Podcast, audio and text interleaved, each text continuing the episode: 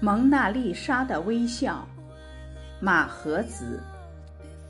在法国巴黎卢浮宫博物馆里，经常有成群的人簇拥着观赏一幅少妇的肖像画。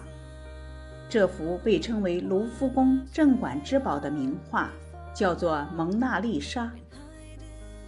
画中的女人优美端庄，发自内心的微笑。初看去，给人一种柔和温馨的感觉。当你一看再看，走进画像仔细瞧时，又会感受到他微笑中透着神秘和深邃。长期以来，这幅肖像画一直以一种不可思议的力量抓住了观众的心，使人浮想联翩。这幅杰作来自于文艺复兴时期一位才华横溢的画家达芬奇。一四五二年，达芬奇出生在意大利佛罗伦萨附近的一个小镇上。达芬奇的父亲是当地有名的律师，优越的家庭环境使达芬奇从小接受了良好的教育。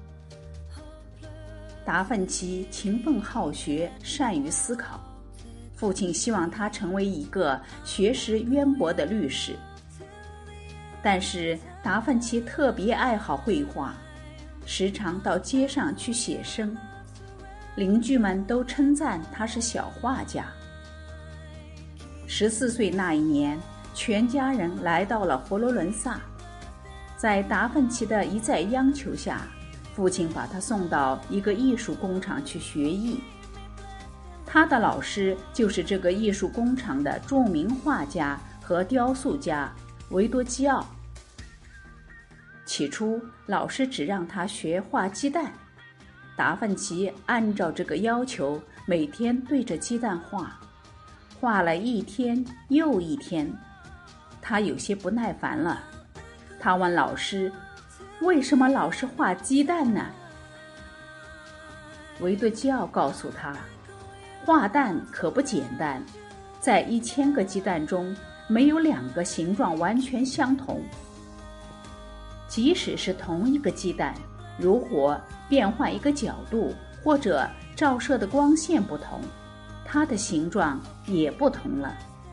这是绘画的基本功，这可以训练手和笔。让他们熟练的服从大脑的指挥。达芬奇听了老师的话，豁然开朗。他每天拿着鸡蛋，一丝不苟的照着画。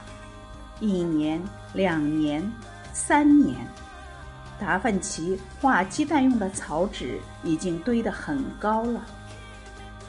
刻苦练习绘画的基本功，让他的绘画技巧。突飞猛进，他的艺术水平很快就超过了老师。不久，维多基奥接受市政厅的委托，要完成一幅基督受洗的油画。在画两个天使时，他对天使的造型犹豫不决。这时，达芬奇走了上来，要求老师让他试试。得到老师许可的达芬奇，把画面上的天使画得充满了灵性。后来作品拿出去展出，人们一致认为这是维多基奥画过的最好的人物造型。维多基奥非常惭愧，从此以后，维多基奥放弃绘画，只专心的创作雕塑了。